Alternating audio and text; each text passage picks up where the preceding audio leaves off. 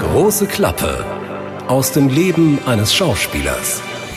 Beim Drehen habe ich so eine Freude, das macht so viel Spaß und ich glaube, das überträgt sich in dem Film und ich wollte unbedingt, dass das ganz viele Menschen sehen, dass die auch so eine Freude haben und aus dem Grund habe ich ja in zwei Großstädten in München und in Düsseldorf habe ich auf eigene Faust ganz also die ganzen Städte plakatiert. Ich bin nur cool. Ich sag ja, ich scheiße mir bei jedem Casting in die Hosen, hey. Du ja. musst mich mal sehen. Da, also du siehst, so zitter ich vor dem Casting und mein Mund wird trocken.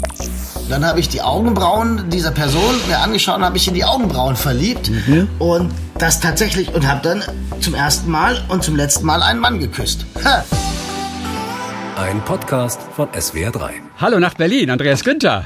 Hallo nach Baden-Baden. Wie geht's in Baden-Baden eigentlich? Ah, es geht hier richtig gut, hör mal. Es geht hier richtig gut, ja. Aber Hauptsache bei dir läuft's gut. Dich begleiten wir ja das ganze Jahr als Schauspieler, um mal zu sehen, was da alles dazugehört. Im Mai starten wieder Dreharbeiten für dich, für den Polizeiruf 110.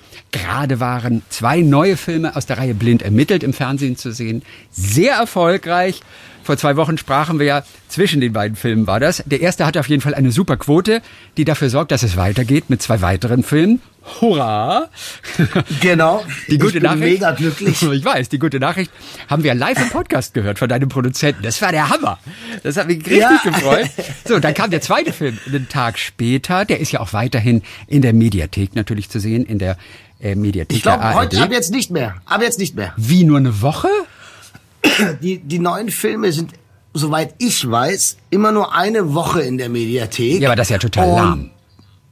Ja, da müsstest du mal, du, ich meine, du sitzt an der Quelle. Lauf rüber zum SWR und frag mal, sag mal, Freunde, was ist da los? Warum? Ich bin der SWR, aber ich habe mit dem Fernsehen. Ach, du bist ja der SWR. Ach, ja, so, aber ich habe mit dem Fernsehen nichts zu tun. Ja, deshalb lauf rüber. Nein, ich glaube, äh, das liegt daran, dass die, also die Erstausstrahlungen werden danach eine Woche in der Mediathek sein. Und dann nimmt man sie raus, weil man hat ja zwei Drittverwertungen in den dritten Programmen. Also sprich, beim SWR wird das nochmal gesendet, beim NDR wird das nochmal gesendet, beim HR oder wo auch immer. So glaube ich das. Das äh, habe ich mir in meinem kleinen Spatzenhirn mal so zurechtgedacht. Die Dinger sind wirklich aus der Mediathek verschwunden schon. Und schon ist dein Ruhm Wahnsinn. wieder dahin. Vorbei. Aber ja. Also so, so, schnell geht das auf jeden Fall. Der Wobei lustigerweise Film, gestern Abend, ja. Äh, ich weiß nicht, ob du gestern Abend Fernsehen geguckt hast, ich habe zufällig gegucdt, lief die Wirecard Story. Und ja. da habe ich einen Cameo, einen kleinen Auftritt, das habe ich mir angeschaut, weil ich habe, das war beim Drehen so skurril, weil das ist ja eine Doku-Fiction. Also Teile dokumentarisch, Teile fiktional.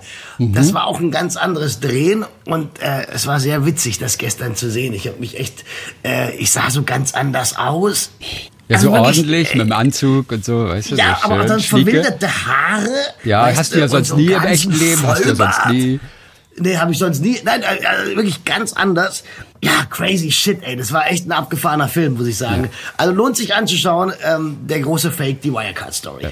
Ich konnte es gestern nicht sehen, obwohl du mir per WhatsApp noch geschrieben hast, gleich kommt meine Szene. Aber ich guckte gerade HSV. Und ich habe quasi weiter um den Aufstieg gezittert. Aber ich hätte mal lieber die Wirecard-Story sehen sollen dann. Au, HSV ich, steigt ab, ja.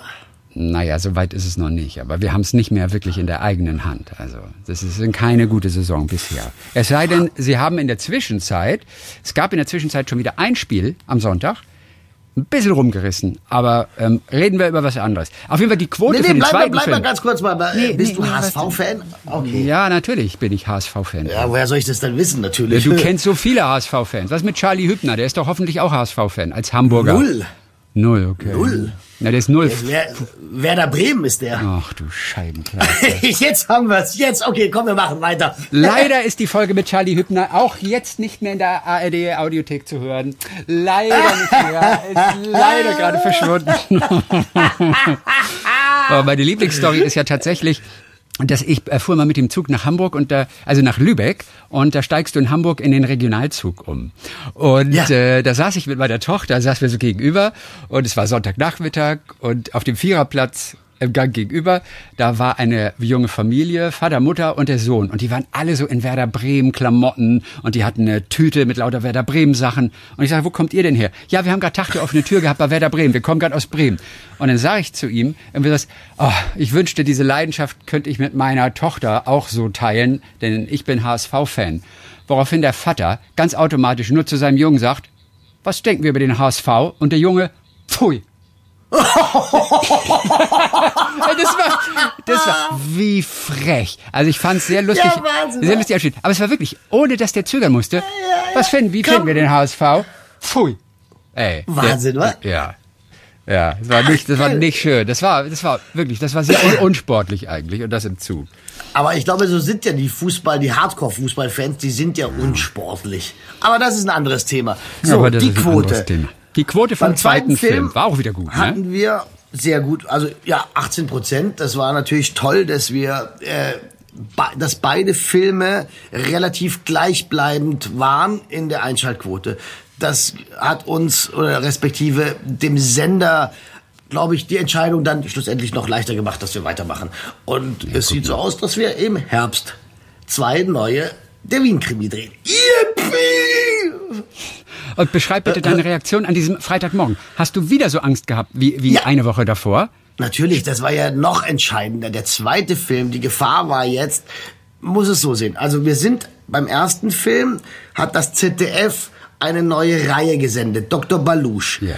Beide Filme, sowohl der Wien-Krimi, der Fiaker, als auch der Dr. Balusch waren relativ stark und gleich in der Einschaltquote. Ja. So, jetzt eine Woche später laufen wir wieder gegen Dr. Balusch.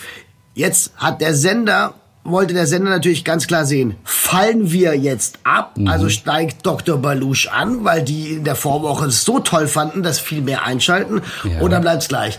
Deshalb war ich natürlich mega nervös. Ja, am nächsten Morgen halb neun, Produzent Thomas Roch, der letztes Mal in der Sendung war, rief mhm. mich an. Ich ging nur ran und sagte, und? Er sagte 18 Prozent. Ich Fenster auf und wieder ein Urschrei, Charlottenburg war wach. Yes! Nein, da fällt mir natürlich ein Stein vom Herzen. Weißt du, das ist... Äh, weil du fühlst dich auch verantwortlich, ne? Weil du bist einer der beiden Hauptfiguren. Und, ja. ein, und wenn die Quoten schlecht sind, dann nimmst du das natürlich auch persönlich, oder?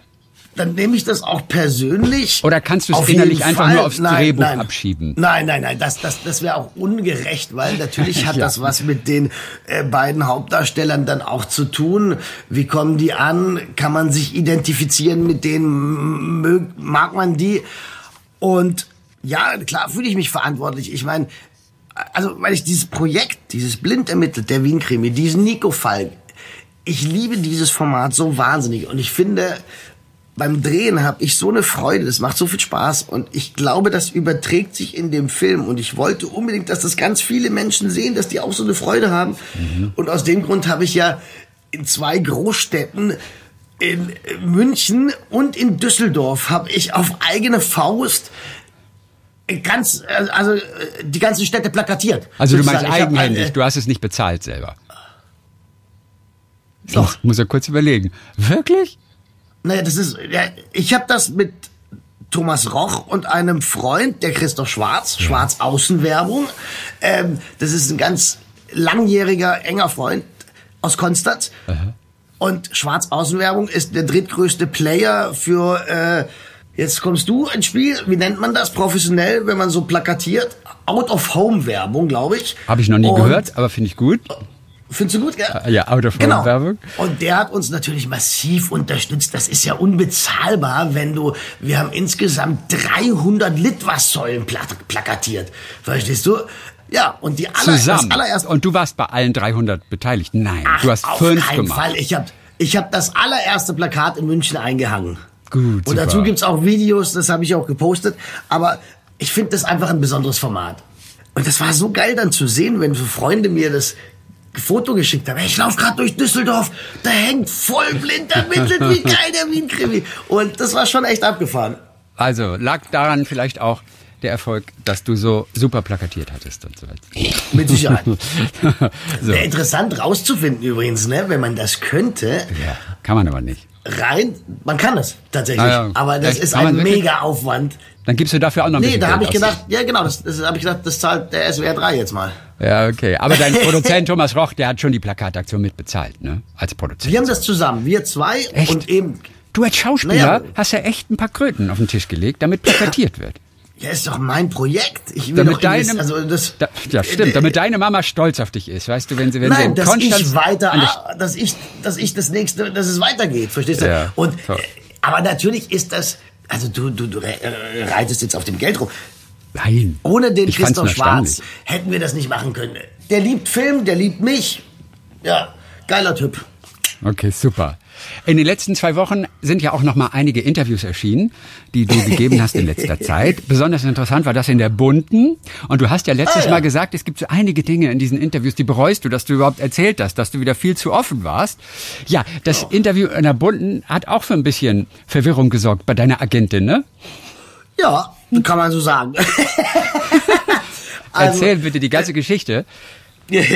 Also in der Bunten rede ich ja über mein wahnsinnig gutes Flirtverhalten. Da bin ich ja wirklich groß im Flirten. Nein, da bin ich natürlich eine volle Pfeife. Das sage ich eben in der Bunten.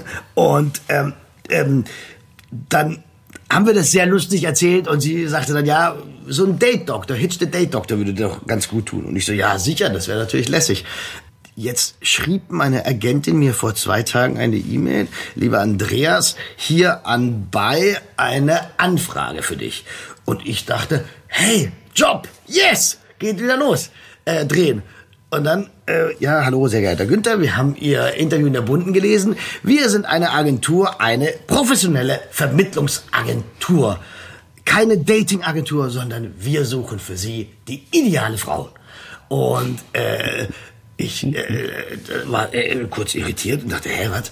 Ja, und wir haben es gelesen und Sie dürfen bei uns kostenlos äh, in die Agentur und die Frau so und so. Wir helfen Ihnen eine Frau zu finden. Und äh, wie lustig, ne? dass Leute sich bemüht fühlen, wenn man sagt, man hat so, man ist nicht der Größte im Flirten, als wäre ich so ein bisschen, naja, fand ich so seltsam.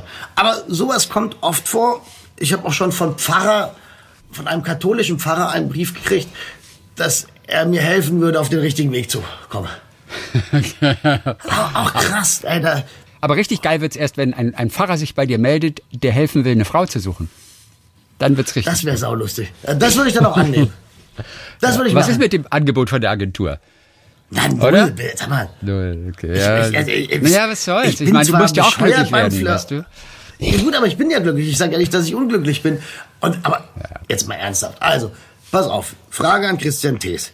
Hast du jemals in deinem Leben online Nein. Dating gemacht? Hast du jemals professionelle, äh, wie sagt man, so eine Dating-Frau gehabt, die dir mit dir ausgegangen ist und hat dir geholfen. Eben. Nein, ich, natürlich also, nicht. Ich bin, ich bin ja sogar zu alt für Tinder, verstehst du? Ich bin ja zu alt für Tinder. Mir nützt ja Tinder selbst nichts mehr. Also davon abgesehen, dass ich ja verheiratet bin, aber, aber rein theoretisch. Tinder? Weißt nicht, was das ist? Gibt's in Berlin auch. Ich bin raus.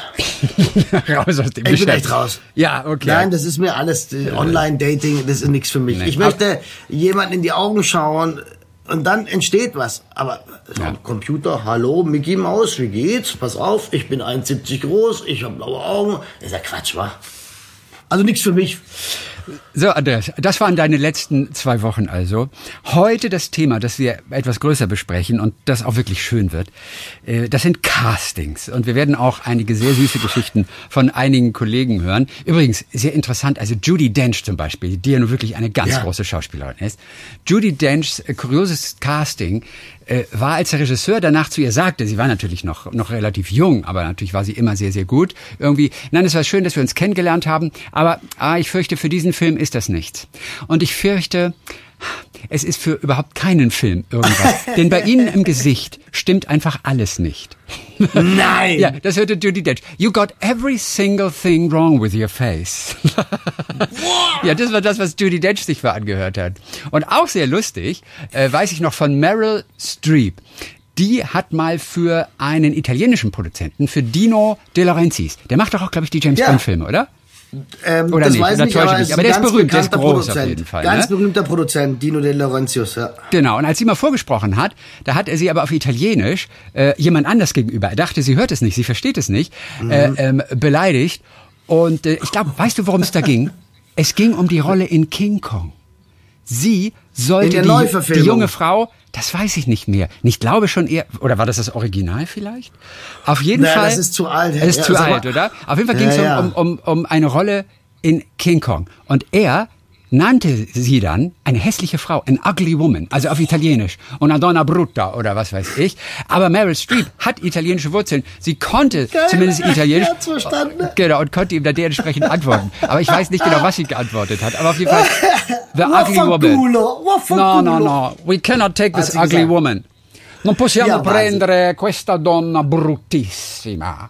Und Ja. sie hat es aber verstanden. Meryl hat es verstanden. Ja. Sie konnte genug Italienisch. Warum auch immer. Also, Aber da siehst du, äh, diese Geschichten ums Castings, um Castings sind Wahnsinn. Casting ist auch für mich der schwerste Teil, ist immer das Casting für mich. das glaube ich. Wie viele Castings hast du denn schon gehabt? Was schätzt du? In Also, meinem, in meinem gesamten, in deinem gesamten in Schauspielerleben bisher. Und du bist jetzt knapp über 23 so. Genau, also sagen wir mal, ich hab, äh, ich äh, äh, bin seit, sagen wir mal, 20 Jahren, 23 Jahren im Geschäft. Ja. Pro Jahr zehn Castings, kann man sagen. Also sind, ich bin Waldorf Schüler, rechne du aus. Naja, vielleicht, was weiß ich, so lock, locker mal über 200 Castings, kommt auf jeden Genau, Fall zusammen. ja. Was war dein allererstes Casting? Naja, mein allererstes Casting war für Martin das erste Mal. Dieser Kurzfilm, Okay. wo wir Mhm. letztens doch drüber gesprochen haben, wo ich Ja. aus Konstanz mit dem, mit dem Fiat Panda meiner damaligen Freundin bei Schnee nach München gefahren bin, in die Wohnung von Markus Herrling, dem Regisseur, und da war das Casting. Ich kam in diese Wohnung, da steht diese wunderschöne, große, vollbusige Frau. Und ähm, es ging ja bei Martin das erste Mal darum, dass ein junger Kerl seine Unschuld bei einer Prostituierten verliert. Und ich mach, also dann äh, ging es ja auch um Körperlichkeiten. Und Markus sagte dann, ja, jetzt fass, fass sie doch mal an. genau. Und ich so, ja, wie anfassen? Ich kenne die doch gar nicht. Ich war ja damals so äh, null Schauspieler. Und sie nahm dann meine beiden Hände und legte beide Hände auf ihre voluminösen Brüste. Das weiß ich noch. Lustig. Ja, das war mein erstes Casting. Und das war toll. Also, ja, sehr lustig. Aber Castings sind oft auch wirklich äh, schmerzhaft oder auch peinlich und man will sie einfach am Tag danach oder in der Sekunde selber am liebsten schon vergessen haben. Daran haben die meisten natürlich immer besonderen Spaß. Was war dein schlimmstes Casting? Kann ich so gar nicht sagen. Also für mich sind Castings äh, immer eine riesen Herausforderung. Ich bin sehr nervös, ich bin äh, nicht Prüfungen, ich bin kein Mensch, der Prüfungen äh, der in Prüfungssituationen gut ist. Äh, Ich bin mega nervös. Das hat sich in den letzten fünf Jahren Gott sei Dank geändert. Das Schlimmste finde ich Castings, ich sag mal so, die hatte ich, da waren einige dabei. Du bereitest ja dich vor auf das Casting. Das heißt, du liest das Drehbuch. Du, wenn es gut läuft, liest das Buch.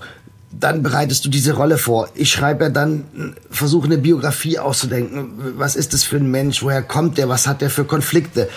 Das heißt, da steckt ganz viel Herzblut, Seele drin. Und jetzt komme ich zu diesem Casting. Dann spielt man die Szene und die Szene an sich dauert zwei Minuten und der Regisseur sagt nach dem ersten Deck, super, vielen Dank, wir melden uns, tschüss. Mhm, nach zwei und das Minuten. Casting dauert jetzt, genau.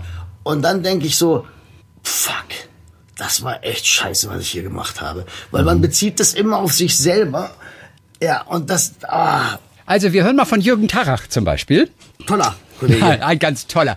Also die Musterknaben, äh, da war er dabei. Er war der Ralf Hüttner. Der Walter Siedelmeier war er in Wambo. Das war eine ganz, ganz große Rolle. Eine meiner liebsten Serien damals in den 90ern, um die 30. Kennst du wahrscheinlich nicht mehr.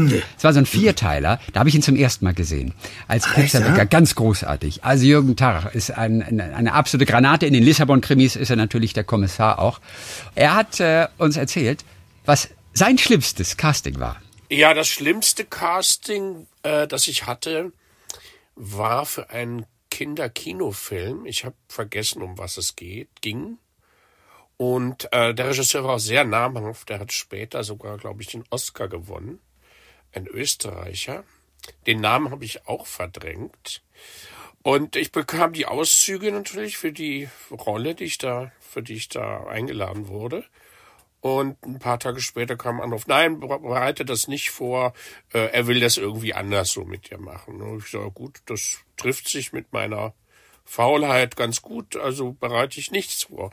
Und dann kam ich zum Casting und dann äh, habe ich gesagt, also ich habe nichts vorbereitet, wie gewünscht.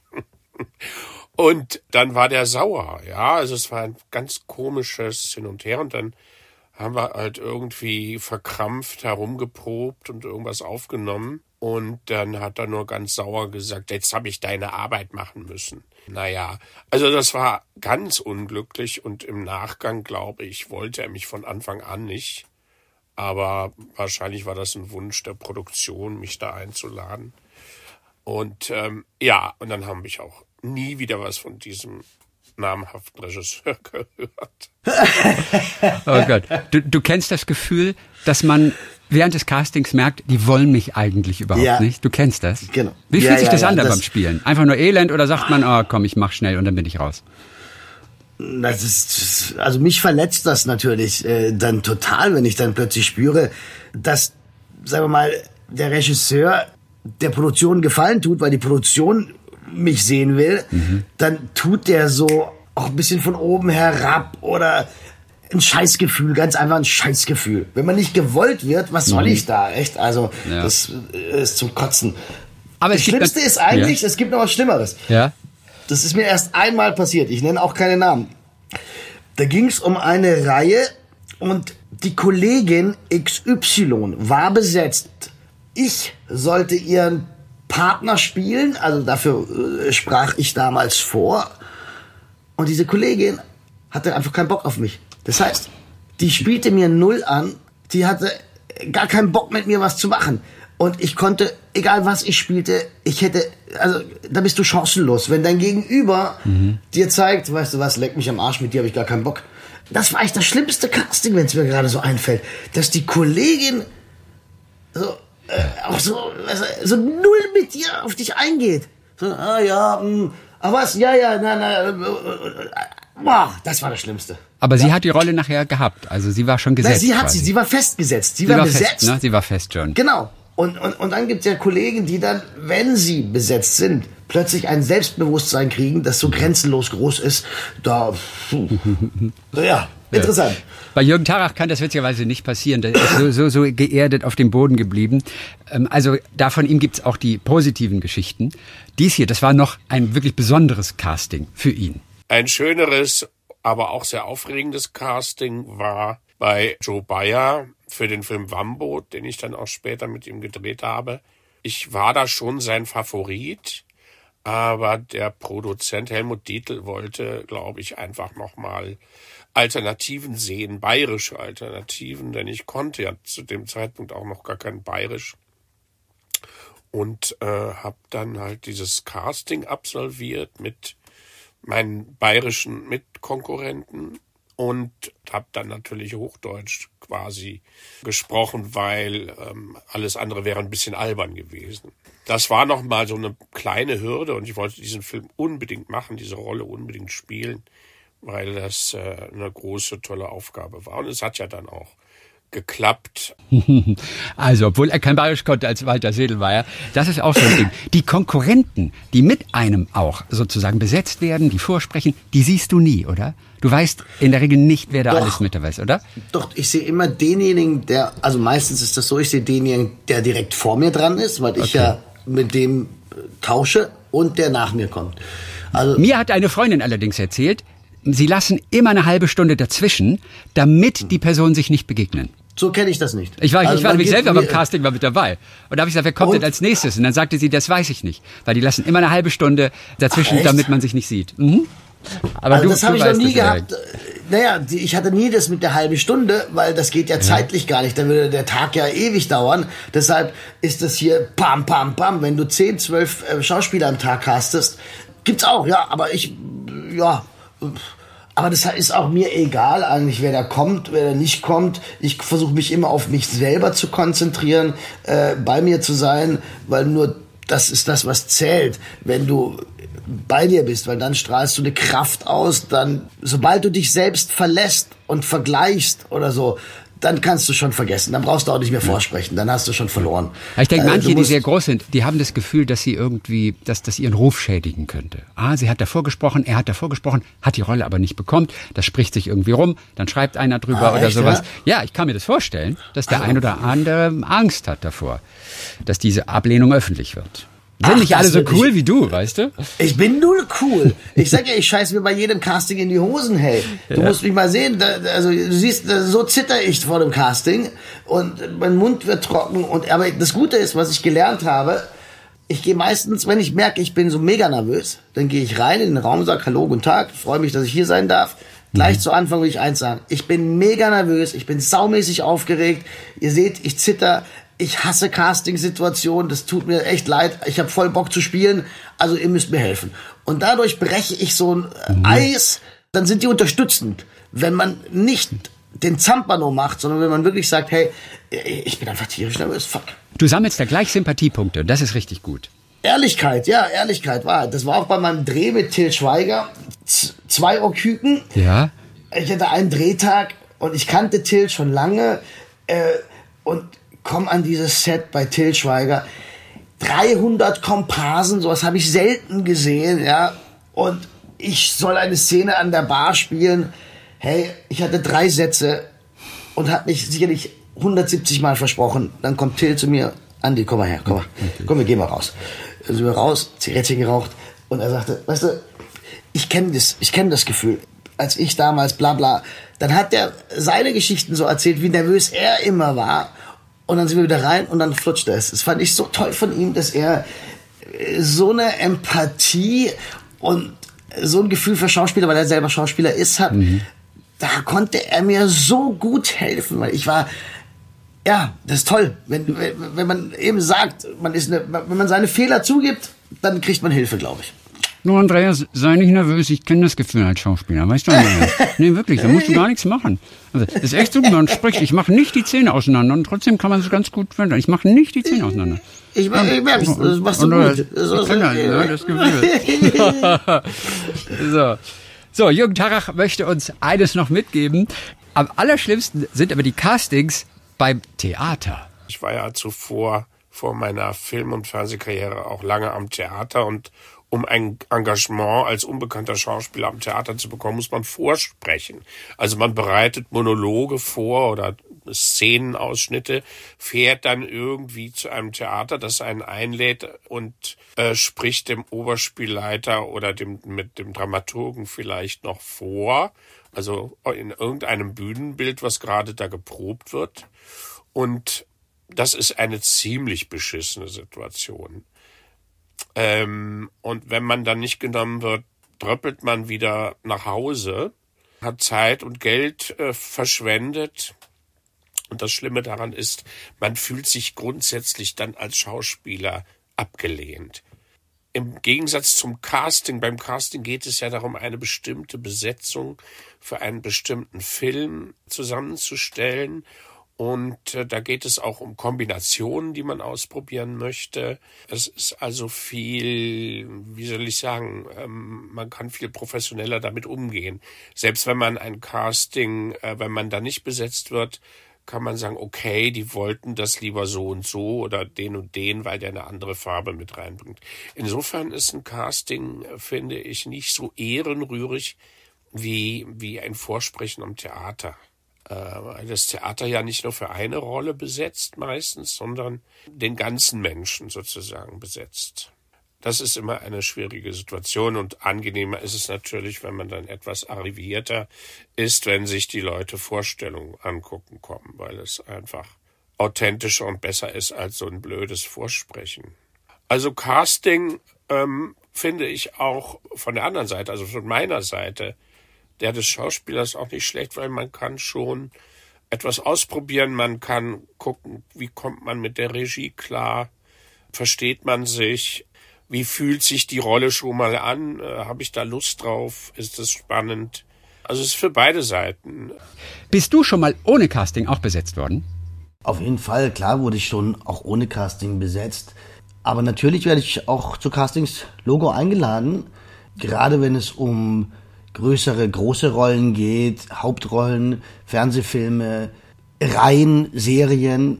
Da ist es dann auch immer ganz wichtig, wegen der Konstellation, um zu schauen, wie passen die zusammen. Ja. Es ist auch interessant, dass Casting auch aus Sicht des Schauspielers nicht immer nur so für die Arbeitgeber ist, also die Produzenten, die dir den Job geben, sondern auch die Schauspieler sich selber das mal ganz genau anschauen, ob das alles für sie ja. passt. Ja, da werden auch andersrum Regisseur und andere Kollegen ne, vom Schauspieler gecastet. Und so sieht das auch Sabine Tambrea. Kuda 63, Babylon Berlin, Ludwig II. Blind ermittelt. Blind ermittelt war ja auch dabei. Ja, Stimmt. No. Den Sabine haben wir auch gefragt. Lieber Christian, lieber Andreas, also am Anfang dachte ich immer, Castings wären nur dafür da, um zu beweisen, dass ich der Richtige bin für eine Rolle, aber mittlerweile habe ich die Situation wirklich gerne, weil es ja auch wichtig ist, dass man miteinander klarkommt und schaut, was für eine Vision die Regie oder die Produktion insgesamt hat. Deshalb, ähm, ich liebe Castings und äh, gehe sehr gerne hin. Und eine meiner ausgefallensten Casting-Erfahrungen war relativ am Anfang bei Ludwig II. Da hatte ich nämlich alle Entscheidungsträger und da waren wirklich einige von Bavaria über BR, über ARD war auch noch dabei. Die saßen nämlich alle in einer Theatervorstellung, wo ich einen Monolog gespielt habe. Und die saßen nicht nur drin, sondern in der ersten Reihe. Also ich habe wirklich eins zu eins alle Reaktionen mitbekommen und äh, habe da um mein Leben gespielt, weil es ging um diese unglaublich große Rolle, die ich dann glücklicherweise auch bekommen habe. Aber das war schon sehr spannend. Ja, das war meine schönste oder spannendste oder aufregendste Casting-Erfahrung. Über die negativen würde ich ungern sprechen, weil man trifft ja dann doch relativ äh, regelmäßig auf alle Beteiligten in der Branche wieder und äh, deshalb belassen wir es bei der guten Erfahrung und ich wünsche euch einen schönen Podcast. Guck mal, er liebt Castings sogar. Ist er auch ja. schön, oder?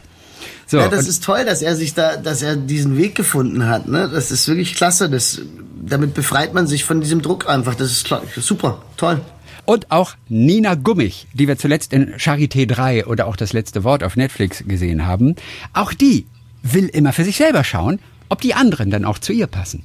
Castings für mich sind äh, inzwischen generell eigentlich ganz schön, weil ich nicht mehr, also ich habe eine schöne Aufregung davor und ich denke inzwischen auch, ähm, das hilft mir echt ganz gut dabei.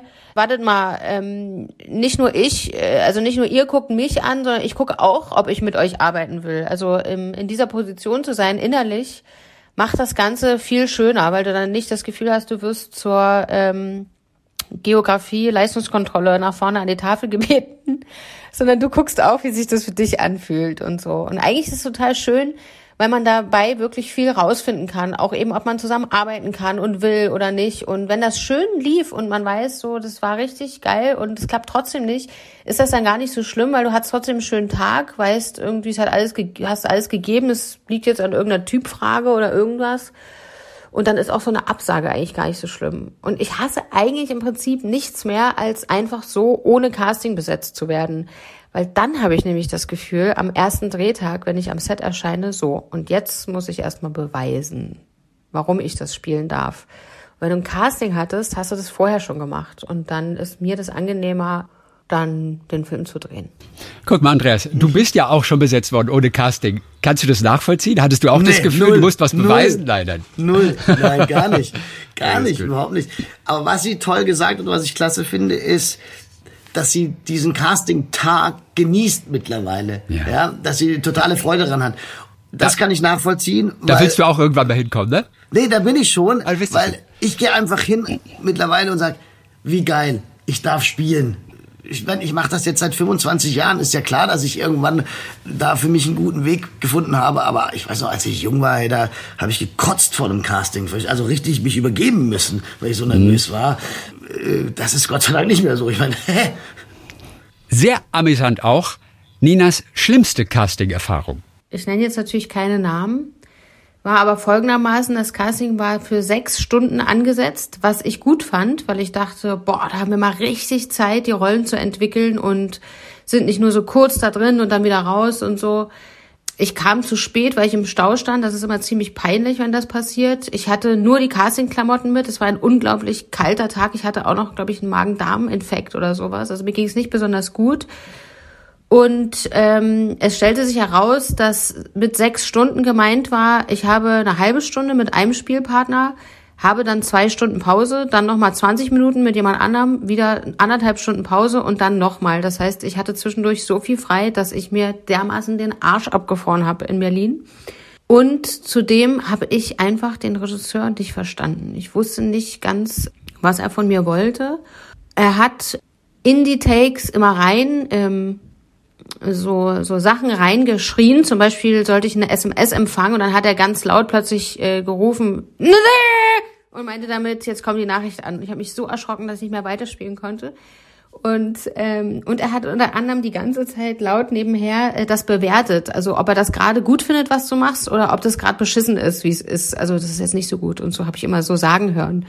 Und das hat mich natürlich extrem verunsichert. Ich bin dann ähm, ziemlich verstört und äh, halb abgefroren da wieder rausgegangen und dachte, wenn ich die Rolle bekomme, dann ähm, fresse ich einen Besen. Ich musste keinen Besen fressen. Sie ah, musste okay. keinen Besen fressen. Verstehe. Okay. Hast du das auch manchmal gehabt, dass du einen Regisseur nicht verstanden hast, dass du auch gar nicht wusstest, was der jetzt eigentlich von dir will? Ja. Kennst du auch? Ja, aber dann habe ich auch abgeschalten.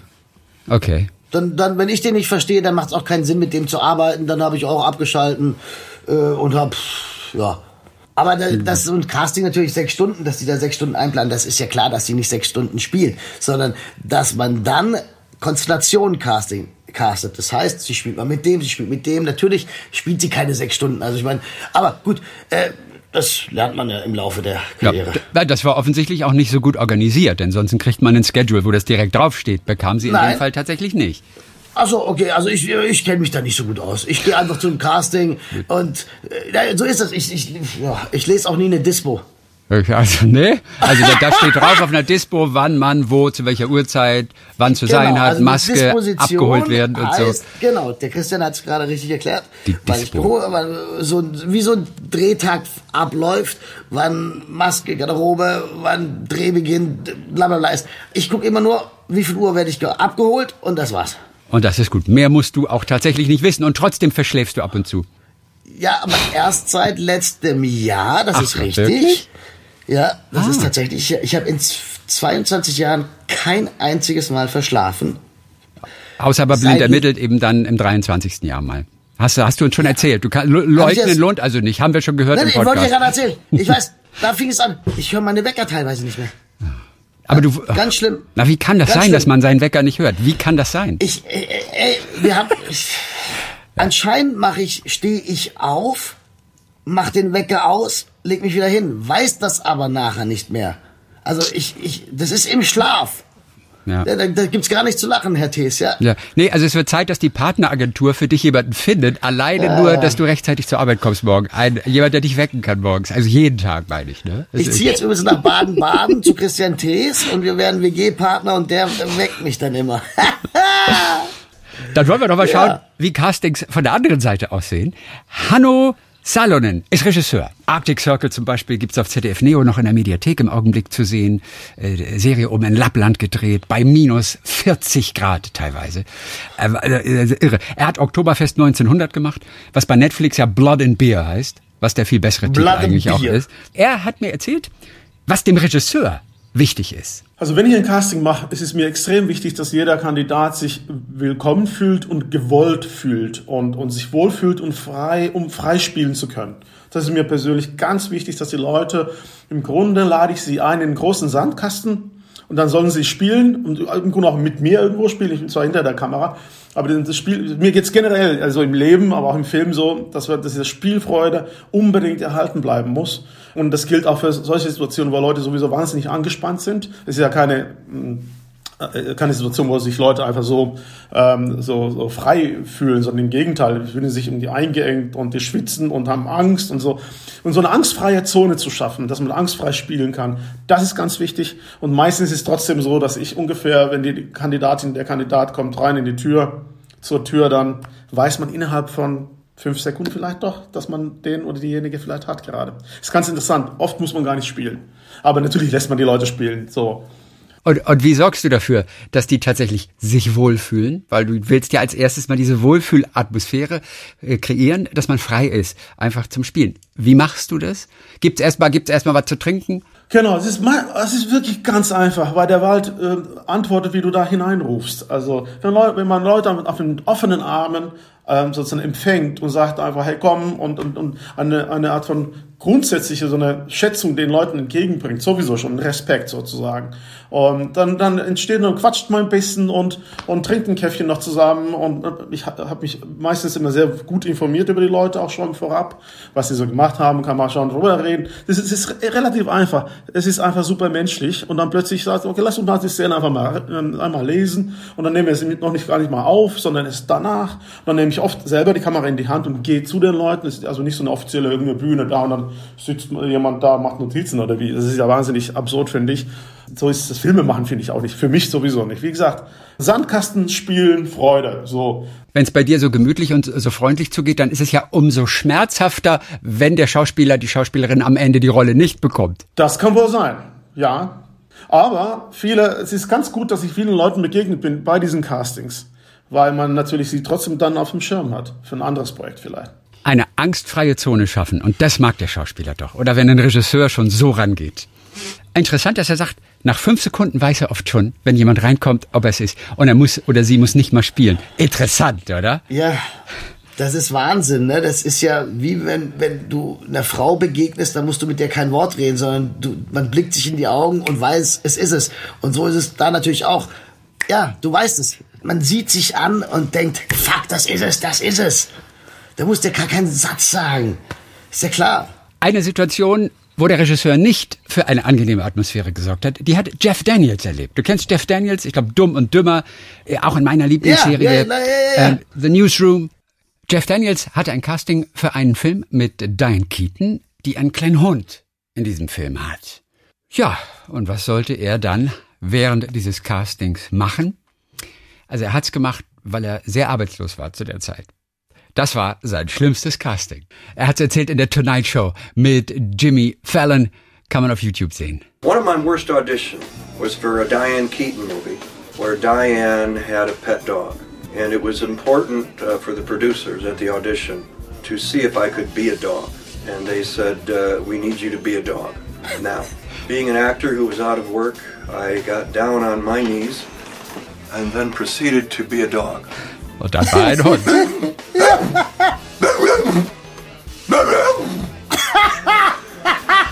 Unfortunately, I did not get the role. Er hat sie nicht ge gekriegt, ja, ja, aber es blieb etwas nach bei ihm. Es blieb, es blieb etwas zurück, was er nicht, was er nicht mehr abstellen konnte. Condition now that, that just. Um, Herrlich. Herrlich. Therapy. Nichts hilft. Ja. also, Super. bisher hat auch keine Therapie bei ihm helfen können. Geiles Ding, ey. Jeff Daniels, äh, der das gemacht hat, weil er eben keine Arbeit hatte. Er war gerade arbeitslos und da macht man auch solche Sachen, oder? Äh, wie, äh, sieht so aus. Ja, ich meine, wenn er auf der Schauspielschule war, dann weiß er, wie das ist. Mach ein Tier oder sowas. Das sind wahrscheinlich nicht mal ungewöhnliche Übungen, aber in dem Fall, nur weil Diane Keaton in dem Film irgendwie einen kleinen Pet Dog hat, einen kleinen Hund, ich weiß nicht, ob er den Hund spielen sollte, das weiß ich nicht. Musstest du irgendwas ganz Komisches mal machen? Also Du warst ja nie auf einer Schauspielschule, aber bei einem Casting? Bei einem Casting mal was ganz Komisches machen. Nee, eher dann so ähm, im, im, wenn ich so äh, Schauspiel, Schauspielworkshops gemacht habe, ja. da mal einen Tisch spielen okay. oder ähm, ich sollte. Ah, das Verrückteste war, da war ich noch ganz jung, da habe ich bei John Kostopoulos. John Kostopoulos ist eine Coaching-Größe in den USA, in New York, yeah. der bei Lee Strasberg noch gelernt hat und der dieses Method Acting, also ganz, ganz großer, der hat äh, äh, einen Workshop in München gegeben und bei dem war ich zwei Tage lang. Und man, die Aufgabe war, Liebe physisch zu zeigen. Dazu standen wir 30 Schauspielschüler in einem Kreis und dann sagte er, turn to your right and now show me that you love this person physically. Ich drehte mich also rechts rum. Da war ja klar, stand ein Kerl. Und ich so, fuck. Wow. Äh, und dann war es aber interessant, dann habe ich versucht, okay, wie, also stell dir vor, Andreas, du wärst homosexuell, du bist schwul. Also, hat nicht funktioniert. Nicht funktioniert. Dann dachte ich, okay, dann stell dir vor, das wäre eine Frau. Hat natürlich auch nicht funktioniert. Also ich war schon echt am Verzweifeln. Und dann dachte ich, hey, warte mal, jetzt verlieb dich in ein Detail dieser Person. Dann habe ich die Augenbrauen dieser Person mir angeschaut und habe mich in die Augenbrauen verliebt. Mhm. Und das tatsächlich und habe dann zum ersten Mal und zum letzten Mal einen Mann geküsst. Ha. Guck mal. Hm. Ja, Oder die Augenbrauen ging. zumindest nur. Nee, es war tatsächlich ein Mund-zu-Mund-Kuss. Ach, war richtig, so Mund-zu-Mund-Kuss. Und durfte man es veralbern? Weil man neigt dazu, das dann ja nein, dann so übertrieben nein, nein. zu machen, weißt du, und daraus eine dann, Comedy dann, oder. Nein, nein, das um der, es ging um Authentizität. Ja, na Logo, sonst fliegst du da raus, mein Freund. Das ist äh, John Christopoulos. Ja. Da äh, war nichts mit Alban und so. Äh, der okay. war extrem streng. aber nee, nee, das war Wahnsinn. Das ist interessant zu sehen, wie man. Das ist die Kunst. In dem Moment Liebe zu empfinden. Und ich muss also was finden, was ich lieben kann. Und das war ein sehr erhellender Augenblick, weil das hilft mir natürlich wahnsinnig. Ja, um es ganz ernsthaft zu sagen, es ist elementar wichtig, dich in ein Detail des Menschen deines Gegenübers zu verlieben. Also so arbeite ich. Naja. Ja. Also was man nicht alles machen muss dann bei Castings. Wie war wohl das Casting bei Fifty Shades of Grey? Also Lucy Hale hat ein bisschen darüber erzählt und äh, fand das alles nicht ganz so toll. Sie war auch noch sehr jung, ich glaube 24 oder was. Äh, die hatte sich damals äh, beim ersten Teil beworben. Es wurden zwar keine Bondage-Szenen durchgespielt, aber sie fand es trotzdem nicht angenehm. Und äh, sie hat dann erzählt, dass sie aus ihrer Komfortzone raus wollte, um, um mal was anderes zu spielen als Aria. Das ist eine Rolle in der Serie Pretty Little Liars. Und äh, das wäre ihr bei Amanda Steele, das ist eine Rolle aus Fifty Shades of, of Grey, äh, sicherlich geglückt und sie sollte dann einen zweiseitigen Monolog vortragen. Und das war so eine Sache, die man entweder richtig durchzieht oder man sieht am Ende total langweilig aus. Und sie hat es aber durchgezogen, aber sie fand es beschämend. Es gab keine sexuellen Handlungen zu spielen, aber dieser Monolog war offenbar so anrüchig, passte eben zu dem Film und zu den Büchern. Und in dieser Szene, da erzählt das Mädchen ihren Freundinnen, von dem Sex, den sie hatte, geht aber extrem ins Detail und benutzt einige Male das Wort Sperma. Und sie fühlte sich damit nicht wohl und dachte nur, ich fahre in ein paar Monaten zu meinen Großeltern zu Weihnachten. Ich weiß nicht, ob ich das kann. hey, hey that, that's America. Verstehst du? That's America. Ja, ja, ja. Weil ja, denkst ja. du auch, entschuldige, das kann doch keiner ernst meinen, oder? Naja. Ah, das ist ja diese Doppelmoral. Warst du ja. mal in, in, in Staaten? Ja, ja, klar, war mal in Staaten auch und so weiter, ja. Na, da weißt du ja selber, ich war, ich war 2003, war ich ja paar Monate drüben in L.A. Mhm. Und das war schon, ist schon crazy, diese Doppelmoral, wenn du da abends in den Club gehst und die Mädels, die haben eigentlich gar keinen Rock mehr an, sondern einen Gürtel, ja, äh, und äh, tagsüber, äh, ja, ich bin, ich äh, fahre zu meiner Mama und wir kochen und abends sind die nackt im Club und lassen es krachen. Naja, äh, genau, also crazy shit. Ja, so sind die Amerikaner. Auch Dakota Johnson. Hast du Fifty Shades of Grey gesehen? Nein. Ich auch nicht. Auf jeden Fall Dakota Johnson, das ist die Tochter auch von Melanie Griffith. Das weiß ich. Genau, und die, und die spielt eben da auch mit und die wollte nicht, dass ihre Mutter den Film zu Gesicht bekommt. Hat ihr das untersagt, weil sie da eben, oh, bei dir irgendwas passiert vom Haus? Oh, Nein. ja, ja, äh, jetzt doch, äh, ich hab's Fenster leider offen, shit. Aber macht nix. Das ist Berlin, wa? Das ist Berlin, wa? Auf jeden Fall, Dakota hat auch nackten Bondage-Sex in diesem Film. Und später hat Melanie Griffiths dann aber zugegeben, ich ist warte noch vorbei. kurz, bis gleich vorbei ist. Ja, später hat Melanie Griffith dann aber zugegeben, dass sie sich Teile des Films dann doch angeguckt hat. Allerdings, Natürlich guckt nein, sich das ja, an. ja, Moment mal. Allerdings nicht die Liebesszenen mit ihrer Tochter. Das glaubst du aber nicht. Ja, Ernst, das ist oder? total albern. Hat sie ja angeblich mal, mal erzählt. Was soll's? Also, äh, das ist natürlich sehr peinlich. Äh, also, äh, Sexszenen zu drehen und dann den Eltern ja, wenn die Eltern das sehen, das war bei meinem Film Eiskalte Freunde 2003 für Pro7. Da hatte ich zwei ziemlich heftige Sexszenen. Mhm. Also, äh, und das war mir auch unangenehm. Da habe ich auch meiner Mutter gesagt, also ich würde es an deiner Stelle jetzt eher nicht anschauen, ja, weil du siehst, was, was du vielleicht nicht sehen willst. Und äh, als wäre äh, da irgendwas, was sie nicht kennt, Andreas, wirklich jetzt. Nein, aber, wirklich, aber es ist ja, ja unangenehm. für wen? Vielleicht ja, nicht für deine Mutter, vielleicht ja gar nicht. Vielleicht.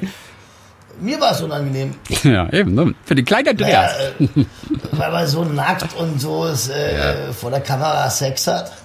Zum Schluss noch auch sehr schön, wie bereitet man sich eigentlich auf ein Casting vor? Und wir hören mal, was Schauspielerin Janina Elkin besonders wichtig ist bei Castings. Sie spielt im Damen-Gambit, zum Beispiel auf Netflix, Mrs. Borgov, gerade die Frau dieses russischen Schachgenies. Und mhm. auch bei ihr, das war noch vor Corona sogar, war das ein E-Casting. Hast du ja auch oh, in den, in den ja. letzten Wochen schon darüber Super geredet. Man, man filmt yeah. sich selbst mit dem Handy und so weiter. Und sie war am Ende sehr froh, dass das mit der Rolle beim Damen Gambit geklappt hat, denn ich hatte nämlich fürs Casting 50 Euro für eine Frisur investiert. Mhm. Und die wollte ich auf jeden Fall wieder rausholen. Die Frisur sollte wie sein? Naja, ich habe einfach mir ein bisschen Mühe gegeben. Ich habe ja so diese Locken und, und, ähm, äh, und ich habe schon so von Anfang an eben, als ich diese eine Szene gelesen habe, um die es ja eigentlich ging, ähm, gedacht, die, also es muss einen Grund haben, warum die Englisch spricht. In der Zeit in Russland sprachen die Frauen kein Englisch. Das heißt, sie muss eine Upper-Class-Lady sein. Und ich bin zu einem Maskenbildner und habe tatsächlich, wirklich lustigerweise, habe ich Fotos von Jackie Kennedy äh, so als Mut mhm. mitgebracht und habe gesagt, ich will irgendwie sowas in diese Richtung haben. Und dann hat er mir die Haare so ganz wunderbar gelegt in diesem 50er, 60er Jahresteil, sehr gepflegt mit einer Perlenkette, mit Perlenohrringen. Ich habe ein tolles Kleid angezogen und habe dann auch, ähm, man muss sich ja immer vorstellen, und ich habe mich dann äh, in der Rolle von, von Mrs. Borgov vorgestellt. Guck mal. Und habe gar nicht ähm, also von mir erzählt, so ja, ich bin ja Nina Aiken, bla bla, sondern äh, ich habe dann äh, ihren Vornamen gegeben und und und habe von mir erzählt und von von meinem Mann und von unserem Sohn und von unseren gemeinsamen Reisen. Also natürlich kurz, ja, es war auch nur irgendwie eine Minute zehn, aber ja. äh, ich glaube, das das mochte der Regisseur, dass ich da einfach mal was anderes gemacht habe. Die sehen dich ja, auch wenn du jetzt vielleicht nicht auf die Rolle genau passt, weil mhm. die sagen, ja. Mh, mm, ähm, vielleicht nicht, nicht das Alter, nicht der Typ, keine Ahnung es gucken sich wichtige Leute an. Deswegen sind meine E-Castings immer ziemlich aufwendig und ich mache gebe mir da echt viel Mühe und es lohnt sich. Also ich habe in diesem Jahr vier E-Castings gehabt, also für Rollen äh, und zwei davon habe ich bekommen. Also diese 50 Euro haben sich auf jeden Fall gelohnt damals für die Frisur. gut ähm, investiert, ne? ja, wirklich sehr, sehr gut investiert. Das ist natürlich nichts gegen die späteren Dreharbeiten, oder? Da sahst du etwas Puh, da saßt du ganz schön lange in der Maske, oder? Um für ja. äh, Frau Borgov, Mrs. Borgov dann fertig gemacht zu werden. Total. Ich war immer die allererste. Ich wurde dann Abholzeit so 5 Uhr morgens immer. Ich habe mich immer gefragt, wie die Hobbits dann so vier Stunden für die Füße in der Maske saßen. Äh, das ist nochmal was anderes. Aber äh, bei mir war das eigentlich okay, weil ich habe dann so immer so Eye-Patches bekommen, weil ich um 5 Uhr morgens natürlich noch so mhm. aussah. Und dann... Äh, Ach, ich bin gerne, ich bin gerne am Set. Tatsächlich, mir macht es Spaß. Dann hole ich mir meinen Kaffee und dann quatsch ich mit der Maskenbildnerin und dann kommen Kollegen rein und raus. Ist, ich bin gerne wirklich auch im, im Trailer, im Massentrailer. Aber so wie lange was jetzt dreieinhalb Stunden oder was, äh, die man dann in der Maske sitzt für die Frisur? Zu zweieinhalb, zweieinhalb, zweieinhalb Stunden. Das, ja. Boah, das ist trotzdem nicht unanstrengend, bevor man dann das erste Mal wirklich ans Set auch wirklich darf, oder? Zwei naja, Stunden. Das, Schwier das Schwierigste ist, äh, wenn man zwischendurch mal pinkeln muss. Ja, es ja. geht dann halt nicht. Darf man nicht. Nee. Darf man nicht. Da ist dann Work in Progress, dann sind Lockenwickler, dann ist keine Ahnung was, da äh, wird heiß mit heißen Scheren gearbeitet, da kann man nicht aufstehen. Nee. Du kriegst einen Katheter gelegt oder eine Wasserflasche halt. Ja. so ist das. Ja, wir haben so ein hartes Leben, wir Schauspieler. Ja. ihr habt ein hartes Leben. Ihr habt ein hartes ja. Leben, ihr Schauspieler, Andreas. Sie hat investiert in eine Frisur tatsächlich, ja, ne? Und, ver und, und, verkleidet sich dann auch ganz gerne ja, mal. Wahnsinn, ne? Ja. ja also Hammer. E-Castings können also auch erfolgreich sein. Andreas. Absolut. Ich, ich bin gespannt. Beim nächsten Mal verkleiden Jahr wir dich. Beim nächsten Mal verkleiden wir dich richtig gut. genau ich, ich wollte gerade sagen, beim nächsten Mal werden, werde ich dich anrufen und dann werden wir ja. im Vorfeld besprechen, ja. was ich anziehe, wie ich meine Frisur mache mhm. und ob ich dann, also ich bin gespannt. Das machen wir. Und ob wir 50 Euro beim Friseur investieren für dich dann? Ja, das, Gott sei Dank für Männer, glaube ich, zahlen nicht so viel, oder? Beim Friseur. Oft nicht. Nee, das stimmt. Das geht äh, schneller und das geht auch meistens ein bisschen günstiger. Zum Schluss, genau. Andreas, von dir noch ein paar Tipps für Castings. Vielleicht hört uns auch der ein oder andere junge Schauspieler ja auch zu und ist interessiert. Welche zwei, drei Tipps, und wenn es nur ein goldener ist, würdest du allen Kollegen auch geben aus deiner Erfahrung? Also aus meiner Erfahrung ist das Wichtigste, den Text perfekt drauf zu haben. Also, dass man beim Casting nicht überlegen muss, wie sagt man was, wie funktioniert was, sondern dass der Text muss sitzen, dass man den im Schlaf kann. Das finde ich das A und O. Dann im Vorfeld sich Gedanken machen, was ist das für eine Figur? Schreibe ich mir ein bisschen auf, woher kommt diese Figur? Ganz klar bin, was ist die Figur? Dann gehe ich zu dem Casting und dann den Kopf komplett ausschalten, sich nicht etwas vornehmen, was man spielen, was ich zeigen möchte, sondern nur zu wissen, was ist meine Figur, wo steht meine Figur, alles andere dann in dem Moment entstehen zu lassen, dass man offen ist für den Regisseur, für seine Vision, dass man offen ist für die des Produzenten, dass man einfach frei im Spiel ist, dass man sich nicht einengt und sagt, hey, ich will aber das spielen. Ich, ich habe mir doch vorgenommen, am, am Midpoint will ich da sein, da will ich ganz dolle heulen und das gar nicht, nichts vornehmen. Einfach frei reingehen und mit Freude. Das ist, finde ich, das Wichtigste aus meiner Sicht. Ja, und manchmal sollte man vielleicht auch auf das Casting sogar verzichten. Ähm, ich habe gelesen von einem Bariton zum Beispiel aus den USA. Lucas Meacham heißt das. Der vorgesungen hat für eines der wichtigsten Opernhäuser der Welt. Und es schien alles perfekt. Und er war gerade in der entsprechenden Stadt und äh, sollte dann am Nachmittag, am nächsten Tag singen. Perfekte Zeit für Opernsänger für ein Casting, der Nachmittag. Am Tag davor kam dann der Anruf, alles verschoben auf 9.30 Uhr am Vormittag. Und er wusste, es ist nicht ideal. Ähm, und er würde vor allen Dingen wirklich wahnsinnig einflussreichen Menschen dort aus dem Business singen. Also hat er zugestimmt, wird ja schon gut gehen. So, gleichzeitig war er aber dabei, eine neue Technik zu lernen, mit Hilfe eines privaten Gesanglehrers für die ganz hohen Noten. Und es ist ein sehr komplizierter mentaler Prozess und den hatte er auch noch nicht so voll drauf. War leicht nervös, hat kaum geschlafen in der Nacht Einerseits war er so aufgeregt, äh, weil er vor diesen Menschen das machen durfte, vor diesen wichtigen Menschen. Ihm war also permanent die Bedeutung dieses Moments bewusst. Aber die frühe Zeit machte ihn dann auch doch etwas nervös und er konnte sein Hirn nicht abschalten. Das Ergebnis, er hat so gut wie nicht geschlafen. So, früher Morgen begann er mit seinen Motivationsreden, äh, Kaffee, großes Frühstück, lange Duschen, um den Körper warm zu machen, ja, für den Opernsänger. Fühlte sich stimmlich nicht perfekt, aber dachte, wenn ich erstmal im Theater bin, auf der Bühne, dann wird das schon klappen. Dem war aber nicht so. Es war für ihn nicht das schlimmste Casting, das er jemals hatte, das er je gesungen hat, aber seine hohen Töne waren nicht so brillant, wie sie hätten sein können. Er klang auch nicht so voll, aber er beendete das Singen erhobenen Hauptes. So, wenn man aber bedenkt, sagt er, welche Bedeutung dieses eine Vorsingen für seine Karriere hatte, dann war der Gesang schrecklich, denn er hat nicht wirklich das zeigen können, was er drauf hat. Und er wünschte sich, er hätte dieses Casting ausfallen lassen, denn in, in so einem Fall nützt es wirklich nur, wenn du dein Bestes zeigst. Und wenn er jetzt zurückblickt, dann muss er sagen, dieses eine Casting hat seine Karriere um Jahre zurückgeworfen. Und manchmal ist es deshalb die beste Lösung, ein Casting abzusagen. Äh, da habt ihr als Schauspieler vielleicht noch einen Tick einfacher, ne? als, als ein Hochleistungssportler-Sänger. Ja, das, das sagt er das Richtige. Also wenn ich mich nicht an dem Tag, wenn ich aufstehe und ich merke, irgendwas stimmt nicht, sage ich es auch ab.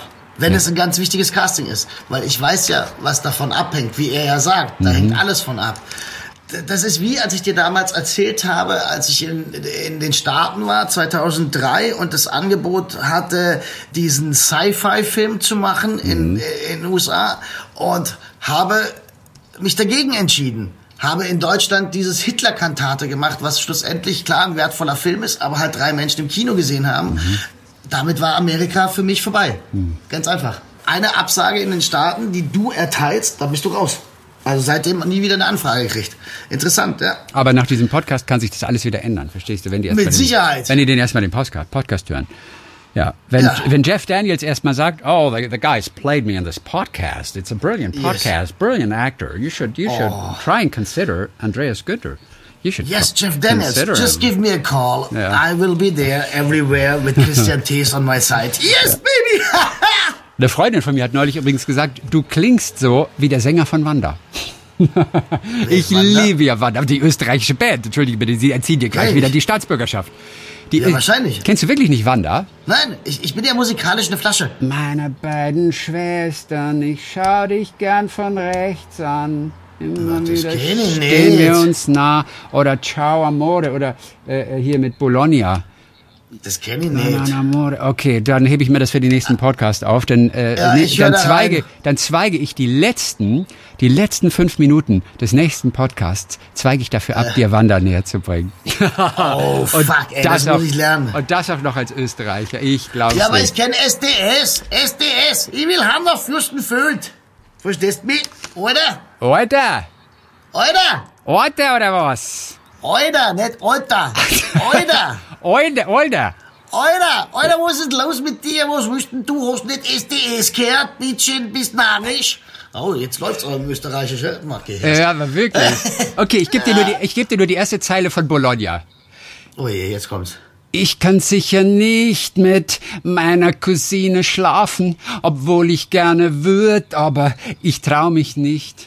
Mit ihr zu schlafen, Ja. weil ich der Cousin bin. Und das geht nicht, das geht sich nicht aus.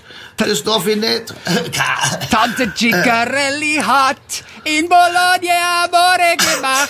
Amore, meine Stadt. Ich kann sicher nicht mit meiner Cousine schlafen, obwohl ich gerne würd, aber ich trau mich nicht. Ich krieg's nicht so hin, das ist gar nicht so leicht zu singen hier. Das ist total schwer, das zu singen. Ich bereite mich ich besser vor. Bitte, ja? Amore, meine Stadt. Okay, und ganz zum Schluss, Andreas, Zitat aus welchem Film? Du kommst mir irgendwie bekannt vor. Habe ich dich schon mal bedroht? okay, hier kommt noch ein Satz. Falls du, nicht den, falls du auf den richtigen Augenblick gewartet hast, das war er. Finde ich auch gut. Es wird leichter. Super. Sie sind der schlechteste Pirat, von dem ich je gehört habe. Ja, äh, äh, äh, ich weiß, äh, Pirates of the Caribbean. Das ist richtig. Sehr gut. Sensationelle, übrigens sensationelle Filmmusik. Das, ich Ja, liebe. ist toll, ne? Boah, höre ich echt oft. Ja, okay. Ich, lieb, ich liebe das Zitat auch. Und das Blut zahlt ihr wie zurück? Äh, der Pate. Nein, nein, das war auch, auch, auch alles Pirates Ach so. of the Caribbean tatsächlich. Ah, ah, alles Pirates of the Caribbean. Ich will ein Schiff kapern, eine Mannschaft in Tortuga suchen, stehlen, rauben, plündern oder anders gesagt, mir meine schwarze, heimtückische Seele ausreißen. Jack Sparrow persönlich hat es gesagt. Super, ja. Ja, okay. Ja. Andreas, es war, Sag mal, es war eigentlich einen neuen Teil? Oh, ich habe keine Ahnung, frag mich nicht. Ich kenne mich mit Pirates of the Caribbean wirklich nicht besonders gut aus. Ach so, ah, Ja. dafür waren die Zitate aber sehr gut. Ja, ich weiß, habe ich, hab ich herausgesucht. So, aber das war ein Ehrlich, großes das war Vergnügen. schön. Das war ein großes Vergnügen zum Thema Ja. Casting. Wir hören uns in zwei Wochen wieder. Mach es gut. Wir freuen uns auf all das, was in den kommenden zwei Wochen passiert. Oh, ich mich auch. Es war eine große Freude. Macht's gut, ihr Lieben. Grüße nach Baden-Baden. Und wenn ihr Andreas auf einer Dating-Plattform begegnet, keine Angst, er will nur spielen. Vielen Und Dank. wenn ihr Fragen an Andreas habt, große Klappe at swr3.de. Ein Podcast von SWR3.